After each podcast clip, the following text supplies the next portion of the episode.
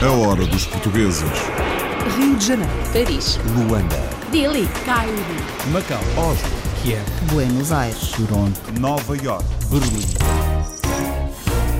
Cada vez mais se canta o fado em Goa, na Índia. Quando o fadista lisboeta escutou a fadista goesa, saiu o elogio. Conheci a Sónia em Lisboa, já tinha ouvido cantar a Sónia, gostei muito de ouvir cantar a Sónia e sabia que aqui também havia um movimento fadista e é muito bom, é muito bom culturalmente para o nosso país e também para Goa. O fadista lisboeta elogia a fadista goesa. O gosto pelas origens tem vindo a ganhar força entre os lusodescendentes. Em França, há novos negócios com novas estratégias. Os franceses vêm cá buscar o, o frango, vêm cá buscar novidades, produtos que eles não conhecem, o nosso vinho, que é muito conhecido, que seja do vinho branco, que seja o vinho verde, que seja o alvarinho, que seja o tinto, maduro, o verde, eh, gostam de encontrar produtos diferentes do que eles têm aqui neste país. Os produtos portugueses ganham fama entre os franceses. Poucos anos na Austrália chegaram para uma antiga professora do Porto vingar na joalharia. Quando cheguei cá à Austrália, comecei por explorar os jardins botânicos que eles têm por cá, que são imensos, e comecei a, a, descobrir pequenas sementes e plantas no chão e nas árvores. Algumas delas são nativas, outras podemos encontrar noutros países. E pensei, olha, por que não explorar este lado e tentar criar peças uh, inspiradas nestas sementes? A partir daí não parei. A inspiração de uma joalheira portuguesa na Austrália. Há uma deputada portuguesa no Canadá dedicada a ajudar os trabalhadores imigrantes sem documentos e são muitos. O número de pessoas indocumentadas é muito difícil de realmente dizer exatamente quantas pessoas são. Uh, Estima-se que há entre 200 mil a 500 mil neste momento na província de Ontário. Uma política portuguesa no Canadá. Nos Estados Unidos, um empresário e político de origem açoriana já foi senador no estado de Rhode Island e teve concorrência portuguesa. Eu concorri e depois de concorrer aparece um rapaz também português, advogado, a concorrer contra mim. Correu tudo bem. Eu que para ser político não precisa, senão, ter senso comum.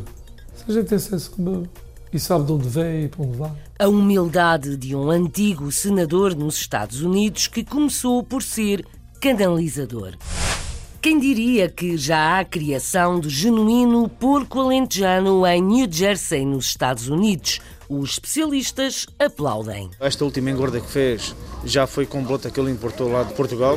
Castanha também é muito bom, importantíssimo. Nova Iorque, quer queiramos, quer não, é o centro do mundo, né? E se ele conseguir destacar o porco, a raça, cá, isso é brilhante. Até Festival do Porco Alentejano já houve nos Estados Unidos.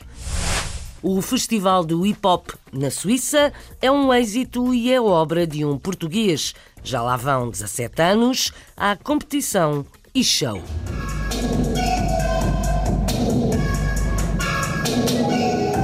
Basicamente tens, tens duas diferentes ambientes. Tens uma, um sítio onde estás assentado como um espetáculo, como se estivesse num teatro, e tens a outra sala que é mais assim, um modo espírito battle, que é, que é a competição. As pessoas estão de pé. Um português é o pai do maior festival de hip hop na Suíça francesa. You don't love me no more? Yeah. A banda recreativa madeirense da Venezuela é uma filarmónica com 35 anos, mas com dificuldades de sobrevivência. Uma das coisas que eu queria era ter mais músicos, mas pela mesma inseguridade os pais não, não podem, evitam os rapazes do ensaio, instrumentos sobretudo. A maioria já são instrumentos de cada quem que compraram, porque a banda não tem lucros para isso, não temos apoio de nenhum ente governamental que nos possa doar. Os instrumentos foram muito bons para poder ter mais gente. Faltam instrumentos à banda, faltam mais músicos, falta-lhes um salão e uma carrinha. Mas não falta vontade em continuar, nem falta o gosto pela música.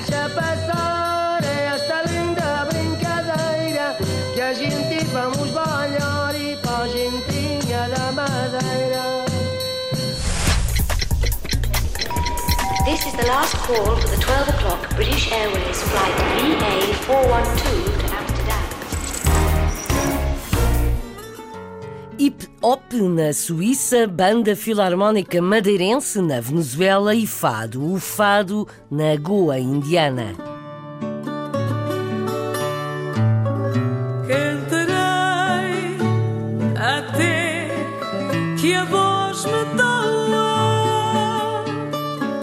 Há cada vez mais interesse na canção de Lisboa e recentemente um fadista e vários músicos portugueses estiveram com fadistas goeses em território indiano. Um encontro e um concerto com lotação esgotada, muita gente a acompanhar o fadista Pedro Moutinho, que vamos ouvir já a seguir. Também o guitarrista André Sousa Dias e ainda Tiago Silva, que acompanha a viola. O palco é Goa, a reportagem para a Hora dos Portugueses é de Naline Elvino de Souza. Quantos países fora de Portugal se podem gabar de terem profissionais do fado? Um? Dois? Brasil, Brasil tem, tem. Uh, Estados Unidos também. A Índia é com certeza um deles. E quando fadistas como Pedro Moutinho vêm aqui cantar, então o entusiasmo é crescente. Tudo começou com um encontro entre os fadistas portugueses e os fadistas goeses e culminou num concerto fantástico ao pôr do sol em frente da incomparável Capela do Monte.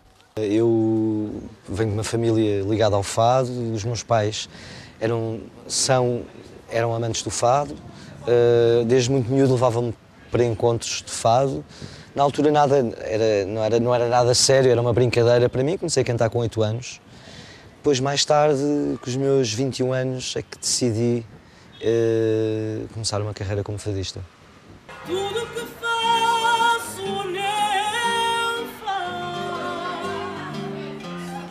Conheci a Sónia em Lisboa e já, já tinha ouvido cantar a Sónia, gostei muito de ouvir cantar a Sónia e sabia que aqui também havia um movimento fadista e é muito bom, é muito bom culturalmente para o nosso país e também para Goa e é muito bom. Sabia que, que havia alguns cantores que cantavam fados, mas não sabia que cantavam assim tão bem, nunca tinha, tinha ouvido.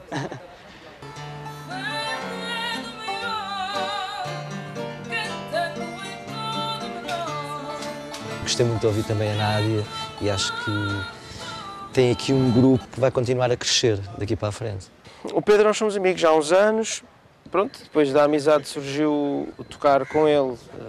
O Pedro vai muito à casa de fados onde eu toco, que é na Tasca do Chico. Eu gosto muito de ir lá, estar com o pessoal. Pronto, e foi assim. Eu já conhecia a Sónia, porque um colega que toca comigo lá na Tasca já esteve cá a tocar com a Sónia.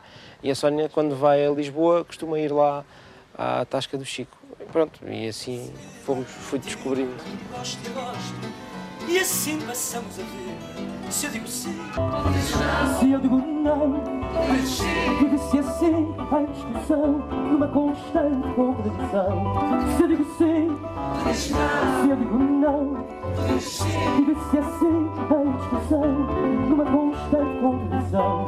Se quer O fato desde que seja tocado e cantado em qualquer parte do mundo tem futuro e aqui em Goa também. O fadista Pedro Motinho em Goa, na Índia, onde há uma onda crescente de fado.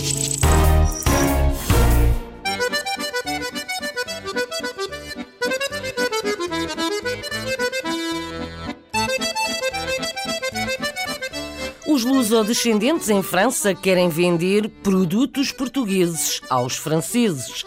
Os lusodescendentes da segunda geração estão a retomar os negócios dos pais com novas estratégias. O objetivo é que os produtos portugueses se tornem marcas internacionais e não se fiquem pelo mercado da saudade. Devagar, mas está a resultar. Vamos ouvir os testemunhos dos jovens empresários David de Matos, Sandra Gonçalves, Silvino Alves e Charlotte Camperre. A reportagem para a Hora dos Portugueses é de Carlos Pereira. Durante muitos anos, o mercado da saudade, como era chamado, estava associado a uma imagem negativa. Mas a verdade é que, por exemplo, em França, a comunidade portuguesa foi uma importante alavanca de promoção dos produtos portugueses. Os jovens lusodescendentes vão pouco a pouco tomando conta das empresas dos pais e são cada vez mais ambiciosos. Acho que meus pais estão à espera de mim é disso, é de um dia a transformar Compal, Sumol, Superboc em marcas internacionais, quer dizer que você pode ir a qualquer eh, loja e não, é, não vai ir ao, ao na aula portugueses para encontrar esse produto vai, ter, vai poder ir à aula da cerveja e vai ter lá vai ter lá a marca. Vai poder ir aos sumos vai poder encontrar Compal vai poder ir aos aos refrescantes vai encontrar Sumol vai ir ao, aos produtos congelados vai encontrar bolinhos de bacalhau. O objetivo é esse vai encontrar nos álcools vai encontrar os nossos portos. Nos vinhos os nossos vinhos. O objetivo é esse é internacionalizar os produtos portugueses, não vou dizer fazer como a Coca-Cola, mas a Coca-Cola conseguiu fazer, entrar em todas as lojas, você quando vai aos sumos, aos refrescantes, está lá sempre Coca-Cola. Internacionalizar as marcas portuguesas é algo que os lusodescendentes sabem fazer, porque conhecem os dois mercados, estão bem mais preparados que os pais, adoram Portugal e isto é muito importante no negócio e, sobretudo, o contexto internacional é-lhes favorável. O problema é que Portugal estava muito mal conhecido. As pessoas conhecem tudo o que é uh, países de, mediterrâneos, a Itália, a Grécia, a Espanha, mas Portugal só pensam assim, no, só tinham ideia dos imigrantes, uh, do bacalhau, uh, que é que, das mulheres de limpeza, do, de, dos imigrantes que estão aqui. E era muito a imagem era, era, muito reduzida. E agora, o facto deles irem a, no Porto, a Lisboa, uh, descobrem Portugal e dão-se conta o que é Portugal, que é mesmo um país acolhedor, uh, lindíssimo. Até as lojas mais tradicionais, criadas pelos portugueses da primeira geração, estão a sofrer alterações significativas quando retomadas pelos filhos. O público francês continua na linha de mira. Os franceses vêm cá buscar o, o frango, vêm cá buscar novidades, produtos que eles não conhecem, o nosso vinho, que é muito conhecido, que seja do vinho branco, que seja o vinho verde, que seja o alvarinho, que seja o tinto, maduro, o verde, uh, gostam de encontrar produtos diferentes do que eles têm aqui neste país. Não podemos enganar o público francês com um vinho assim mais ou menos. Temos que fazer uma coisa diferente. Não temos que esquecer que o Portugal tem casta uh, um, indígena. Quer dizer que são casta que encontra-se unicamente no Portugal, são casta propriamente de Portugal. E temos que apoiar nisso para fazer a diferença. Fazer a diferença comercializando produtos de excelência parece ser a receita destes lusodescendentes que querem absolutamente levar os produtos portugueses até às mesas dos franceses. Devagar se vai ao longe. A hora dos portugueses.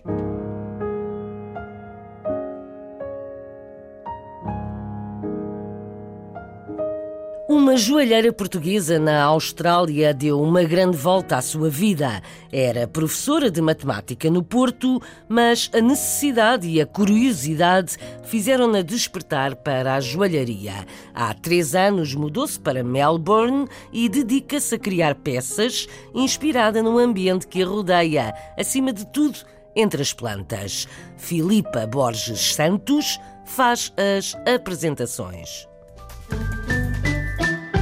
Manuela Igreja trocou o Porto por Melbourne há cerca de 4 anos para vir à procura de novas experiências e conhecer outras culturas.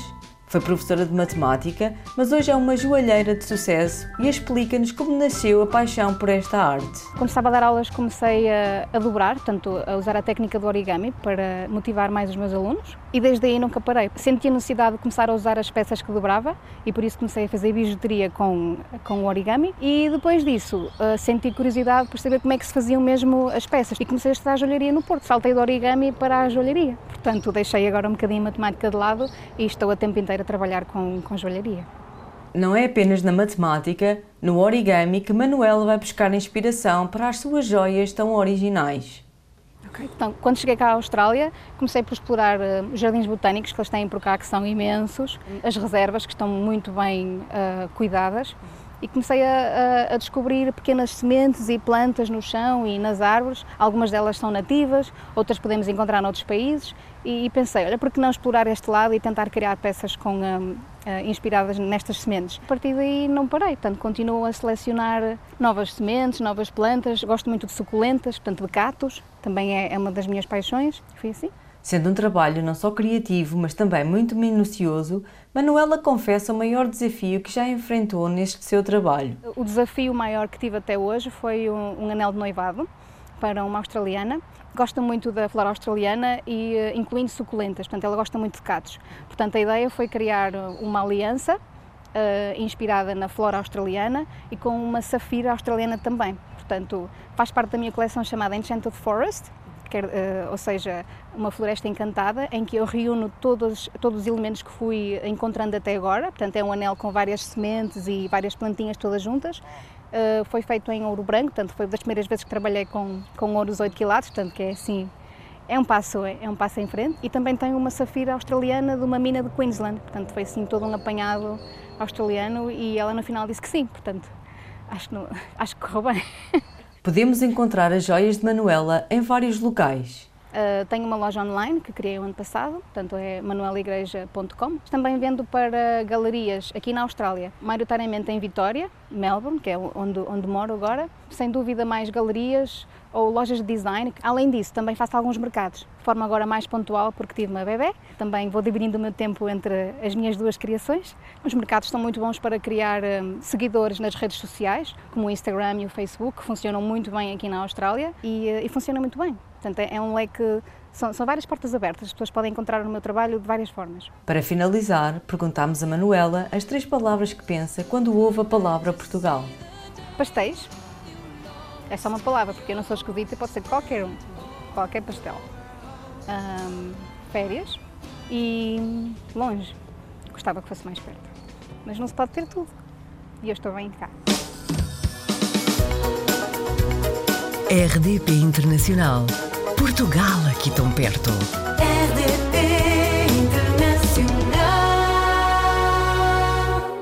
Dentro de instantes, o Festival de Hip Hop na Suíça, fundado por um português, e o Festival do Porco Alentejano nos Estados Unidos. Por agora, apresentamos uma portuguesa deputada na província canadiana do Ontário, dedicada a ajudar a regularizar a situação de muitos milhares de imigrantes sem documentos. Uma alteração da lei fez com que muitos ficassem no país à margem da lei depois de terem entrado com contrato de trabalho. A falta de papéis limita muito o dia a dia e não só. Uma pessoa legal consegue ter direito à saúde, consegue ter direito a certos serviços que nós ilegais não conseguimos ter, não é? E claro, se houvesse essa possibilidade, essa abertura de uma pessoa poder ficar com os documentos, com a situação regularizada para poder ter acesso à saúde, pronto, a poder andar aqui livre neste país. As restrições com que Luís Pereira vive no Canadá, mais a impossibilidade de, por exemplo, sair do país para vir a Portugal ver a família. A deputada portuguesa Cristina Martins diz que os trabalhadores e imigrantes fazem muita falta no país e tem-se esforçado para que a situação de algumas centenas de milhares de pessoas seja regularizada. Um trabalho acompanhado para a Hora dos Portugueses por Pedro Rodrigues. Todos os dias chegam ao escritório de Cristina Martins pedidos de ajuda por parte de trabalhadores que estão no Canadá impossibilitados de apresentar rendimentos e fazer descontos. Uma lei federal aprovada pelo Partido Conservador, que governou até 2015, desautorizou a renovação de contratos de trabalho periódicos com que milhares de imigrantes entraram no país. O setor da construção é onde se encontram mais portugueses que optaram por ficar à margem da lei. O trabalho que estavam a fazer os empregadores uh, desses trabalhadores realmente necessitavam e continuam a necessitar esses tra trabalhadores cá, portanto, eles tornaram-se indocumentados. Luís Pereira está precisamente nesta situação. Depende do trabalho para sustento familiar da mulher e dois filhos e vê com bons olhos uma alteração às regras de renovação contratual. Uma pessoa legal consegue ter direito à saúde, consegue ter direito a certos uh, serviços que nós ilegais não conseguimos ter, não é? E claro, se houvesse essa possibilidade, essa abertura de uma pessoa poder ficar com os documentos, com a situação regularizada para poder ter acesso à saúde, a, a várias coisas, não é? Ter acesso, pronto, a poder andar aqui livre neste país, não é? É difícil contabilizar o total de pessoas indocumentadas, mas segundo a deputada do Círculo Eleitoral Davenport, o número tem vindo a crescer. Fontes não oficiais referem que só na área metropolitana de Toronto possa haver entre 100 e 250 mil trabalhadores nestas condições. O número de pessoas indocumentadas é muito difícil de realmente dizer exatamente quantas pessoas são. Uh, Estima-se que há entre 200 mil a 500 mil neste momento na província de Ontário. Em dezembro de 2016, o governo canadiano, agora liderado pelo Partido Liberal, voltou a autorizar a entrada de trabalhadores com contratos temporários, possibilitando renovações periódicas. Ainda assim, voltaram a ficar de fora os que já se encontravam no país. Foi por isso que Cristina Martins endereçou uma carta ao Ministro Federal da Imigração a pedir uma solução para estes casos. Segundo ela, estes trabalhadores são de extrema importância para a economia da província e do país. Ao demonstrarem competências e vontade de ficar, deveriam ser encaminhados para a legalização, ou seja, a residência permanente no Canadá. Mais ainda, ao longo do tempo em que permaneceram no Canadá, alguns criaram vínculos fortes e têm filhos nascidos no país. E só pondo uh, um plano a vigor, criando um, um plano, um, um caminho certo para estas pessoas poderem realmente obterem a residência permanente. Além da carta oficial, a deputada já teve encontros informais com o ministro, que reconheceu a importância do assunto e mostrou-se aberto a uma resolução. Para a representante parlamentar, este pode ser o primeiro passo a alterações mais profundas às leis canadianas de imigração, que diz estão a limitar a entrada de muitos trabalhadores qualificados. Temos regras de, uh, de um certo nível de escolar, que por vezes uh, é difícil ou de demonstrar essa documentação, ou o trabalhador realmente não tem uh, esse, esse nível de educação, mas que sim que tem a experiência de trabalho nessa área. Há também um, uma necessidade de falar uma das duas línguas oficiais do Canadá ou o, o, inglês ou o francês, e são níveis que vão muito além uh, de, de, muitas pessoas que vêm trabalhar na área da construção, não só da nossa comunidade uh, luso-canadiana, mas também falo da comunidade hispana, da qual eu também represento, uh, trabalhadores que não têm um nível de inglês ou um nível escolar que é necessário para realmente um, se encaixarem, digamos assim, em alguns dos programas que existem neste momento um, para se tornarem imigrantes cá no, no nosso país.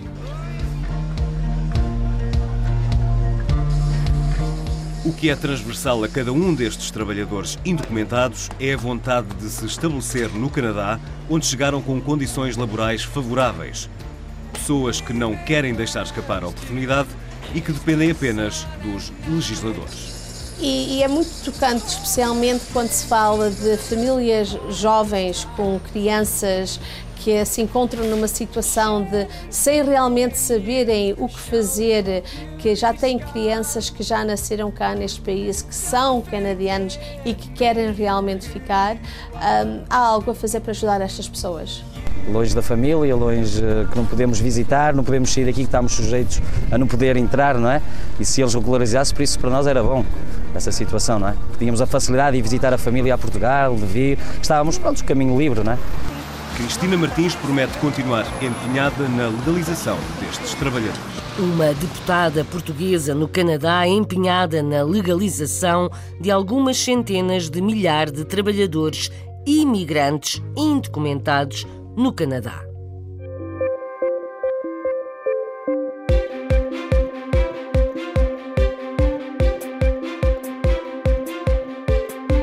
Já não está na política ativa, mas já esteve e diz que é tudo uma questão de senso comum.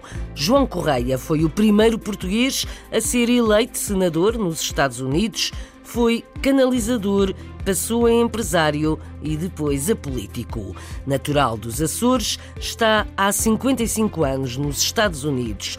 Um dos seus orgulhos foi ter conseguido erguer um monumento aos descobrimentos portugueses num local de elite. Viajamos para Rhode Island com Margarida André para conhecer um comendador que já foi senador. O envolvimento e interesse da comunidade portuguesa na vida política dos Estados Unidos só mais recentemente se expandiu. João Correia foi o primeiro imigrante português a atingir o cargo de senador nos Estados Unidos, tendo sido eleito pela população para fazer parte do Senado do estado de Rhode Island. Natural de Ponta Delgada, nos Açores, foi fiscal nos serviços municipalizados até 1963, altura em que conheceu a sua mulher. Minha mulher já estava cá e a família. De maneira que, quando vim, já vim para a casa dos meus cunhados. Casei-me em 63 e por cá fiquei. Querendo seguir a profissão de canalizador, teve como maior desafio tirar as licenças que permitiam exercer esse ofício. Eu trabalhei numa base naval em Coança, depois trabalhei nos submarinos atómicos em Canérica, andava sempre à procura de viver mais ou menos bem. No ano de 1975, estabeleceu-se por conta própria como canalizador e em 1981 surgiu a oportunidade de abrir uma loja de materiais de canalização e aquecimento.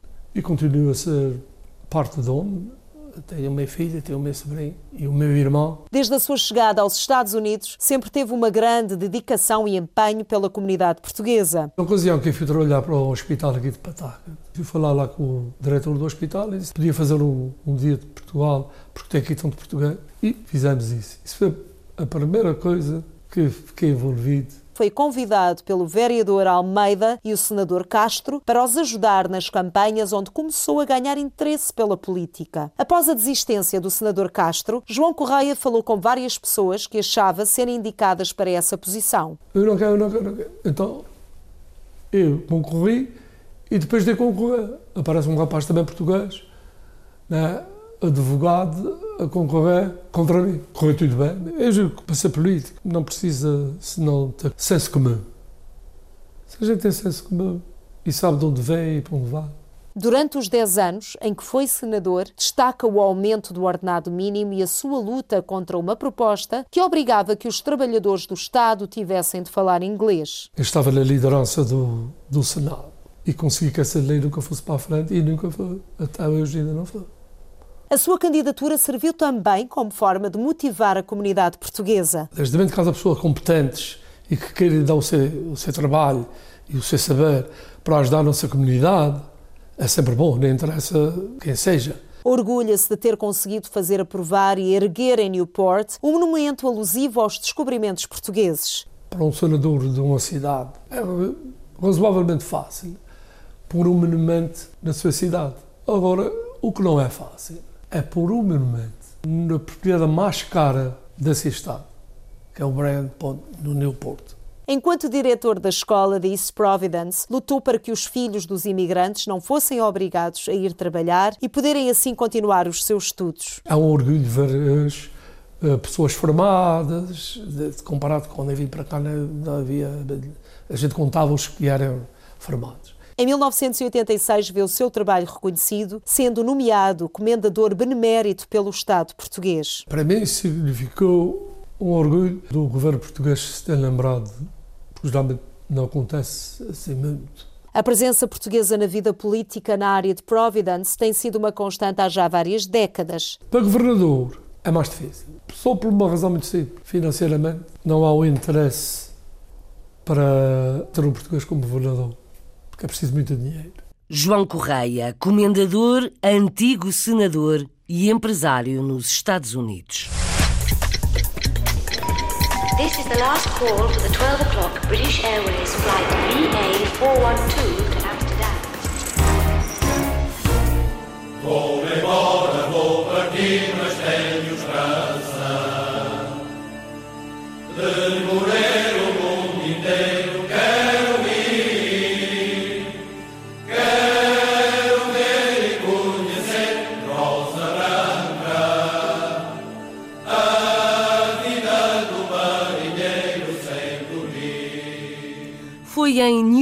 Que foi um êxito, o primeiro festival do porco alentejano nos Estados Unidos. Não houve mesa para todos os que quiseram provar as especialidades portuguesas feitas com porco preto.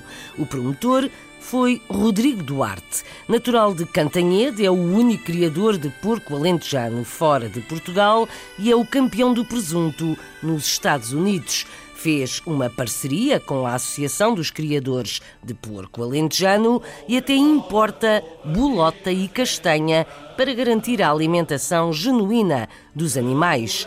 Nuno Faustino, criador alentejano, viajou para Newark para se juntar ao festival. O produtor José Souza elogia a estratégia seguida nos Estados Unidos e Carlos Capote foi o chefe de cozinha neste festival. Foi o primeiro, foi já este ano, mas é para repetir. A reportagem é do Afonso Martins. A primeira edição do Festival do Porco Alentejano atraiu 400 pessoas ao Sport Clube Português de Newark.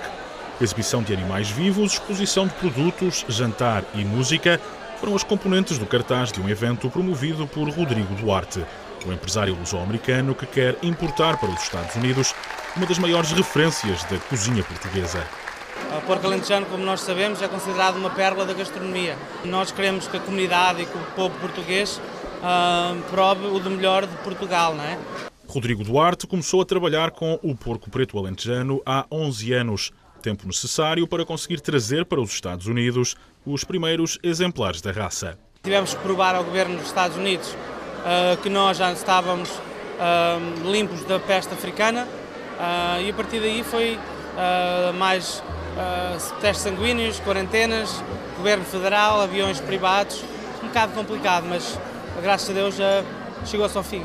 Pata Negra Alentejano Pork é o nome da marca criada por Rodrigo Duarte para importar e criar porcos alentejanos nos Estados Unidos.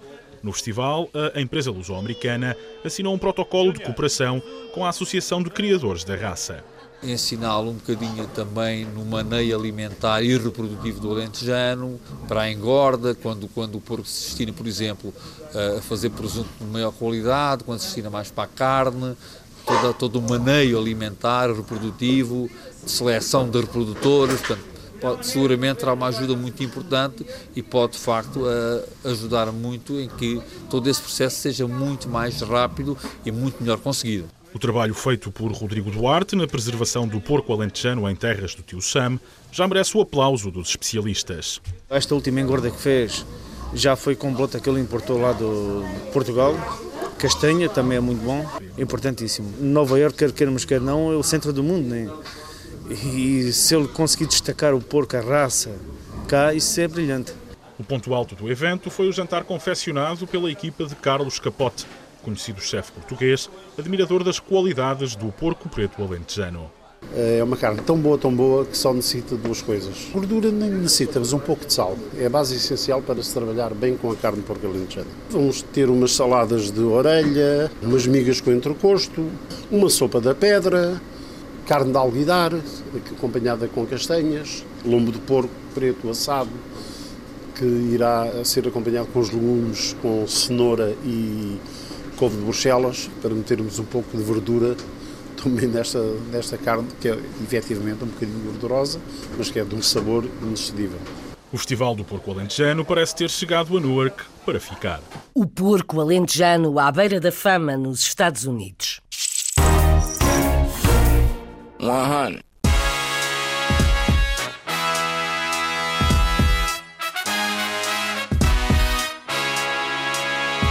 Maior festival de hip hop da Suíça francesa foi criado por um português e já lá vão 17 anos. Durante três dias foram 2 mil as pessoas que diariamente passaram por este festival entre espectadores e participantes. Aconteceu num casino em Lausanne há pouco mais de um mês.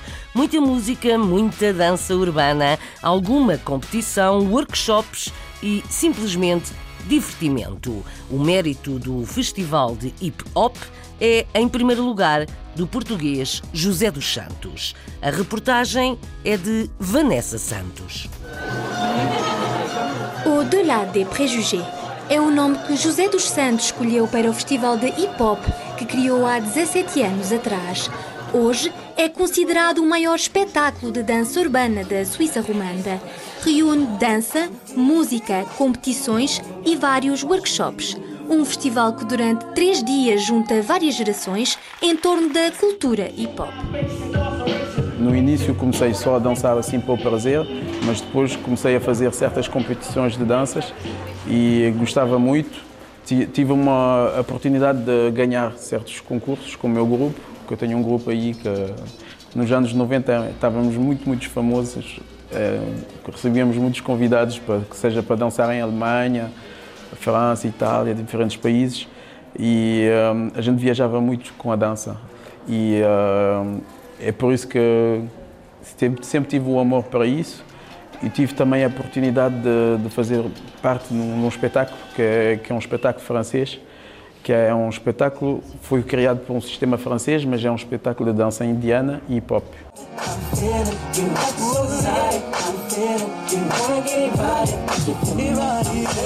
Aqui o que é excelente é que tem duas salas, então podes andar de uma sala a outra, uh, podes ver competições de dança, que seja hip hop, uh, hip hop coreográfico, com grupos juntos.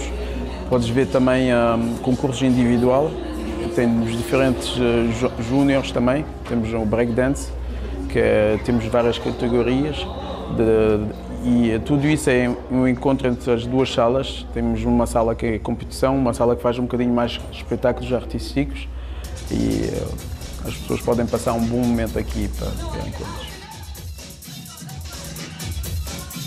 Gostamos também de ter pessoas daqui e várias escolas de danças estão prontos a preparar um novo espetáculo cada ano ou coisas assim. Temos diferentes proposições que recebemos.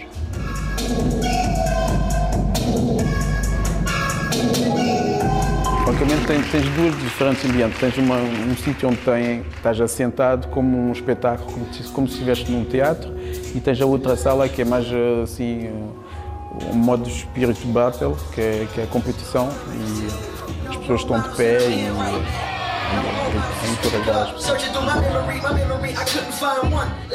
e no total, no, no, nos três dias que estamos aqui, somos 67 pessoas, e se as pessoas quiserem, estão, interessantes, podem também nos ajudar a vir a participar aqui, porque a gente todos os anos procuramos novas pessoas e uh, é aberto a toda a gente, então, não tem limite de idade, podem vir todos e, e nos ajudar. O convite de José dos Santos, fundador e promotor do maior festival de hip hop na Suíça francesa.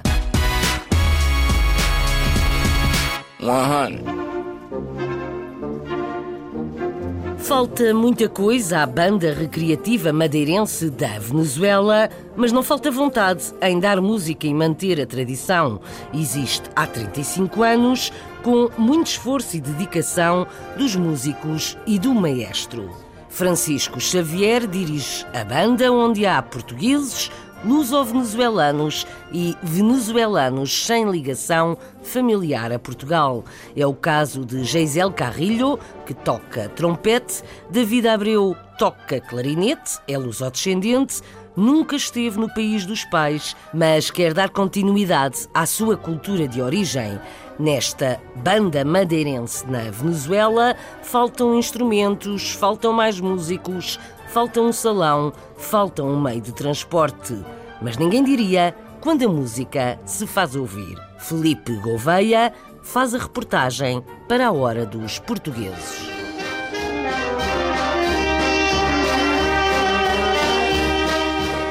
Há quase 35 anos que dois lusitanos criaram a banda recreativa madeirense da Venezuela tem sido presença obrigatória em espetáculos, arraiais, festas religiosas e até eventos oficiais, mas que hoje precisa de apoio para promover a nossa cultura. Atualmente se chama Banda Recreativa Marense da Venezuela, naquele tempo se chamava Banda do Marítimo. Começou nas gradas do Estádio Olímpico de Caracas. Dois irmãos, Manuel Pestana e, e Martinho Pestana, no estádio de futebol. Um dia foram os dois com um instrumento, tocaram, depois lá conheceram outro rapaz mais que tocava na banda. Esse outro buscou outro amigo também que era músico, e assim foi deixando pouco a pouco a banda, unicamente para o Marítimo. Mas o Marítimo desapareceu, a banda continuou. O estádio enchia todos os domingos, depois terminava os jogos, a pessoa ficava aí a tocar nos, cerca as barracas e isso é algo excepcional. Estou aqui por gosto pela música portuguesa, pelas tradições dos meus pais que são portugueses. Há 10 anos que toco o clarinete na banda e sou o responsável pelas redes sociais. Sinto-me orgulhoso de ser filho de portugueses e da cultura portuguesa. Não conheço Portugal, mas gostava de lá ir. Por circunstâncias da vida de trabalho, nunca pude lá ir. Desde que cheguei à banda, fiquei encantada pela música portuguesa. Não conheço muita cultura e gostava que a divulgassem mais. Cheios de boa vontade e apaixonados pelo que fazem, sem apoios e com dificuldades até para conseguir instrumentos, estes músicos insistem em continuar promovendo a nossa cultura. Ninguém vive disso todos têm o seu trabalho, os rapazes mais novos são estudantes, nunca temos apoio nenhum. De nenhuma maneira. A banda foi a Portugal duas vezes. O, o falecido presidente da banda pôs o dinheiro do seu bolso naquele tempo quando se podia viajar. Pois a banda foi trabalhando para ir pagando isso, mas apoio de ninguém. Uma das coisas que eu queria era ter mais músicos, mas pela mesma inseguridade os pais não, não podem, evitam os rapazes do ensaio, instrumentos sobretudo. A maioria já são instrumentos de cada quem que compraram, porque a banda não tem lucros para isso, não temos apoio de nenhum ente governamental que nos possa doar os instrumentos foram muito bom para poder ter mais gente. Gostava que mais luso-descendentes e venezuelanos se juntassem à banda porque precisamos de mais músicos para dar continuidade às tradições e ao folclore português. Que ingressem músicos, pessoas que de verdade este, le gustem a música. Que venham mais músicos, pessoas que gostem de música e de conviver em grupo. Com a crise que nos afeta, a banda ajuda a distrair um pouco. Que sirva para que todo mundo se distraiga um pouco. Eu gostaria imensamente que a banda pudesse ter uma carrinha, passávamos com os garotos a casa. Era bom também se nós tivéssemos um salão para poder ensaiar, que não tivesse nenhum custo, porque aqui pagamos aluguer e não sabemos até que podemos aguentar isso. Os pedidos do maestro Francisco Xavier, que dirige a banda recreativa madeirense na Venezuela. Agora, deixem passar esta linda brincadeira que eu venho de lá tão longe.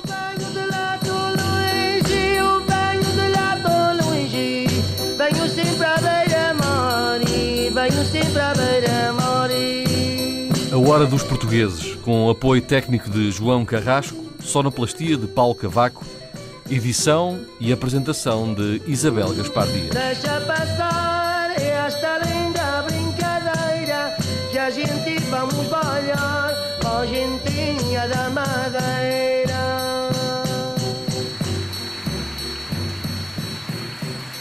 A Hora dos Portugueses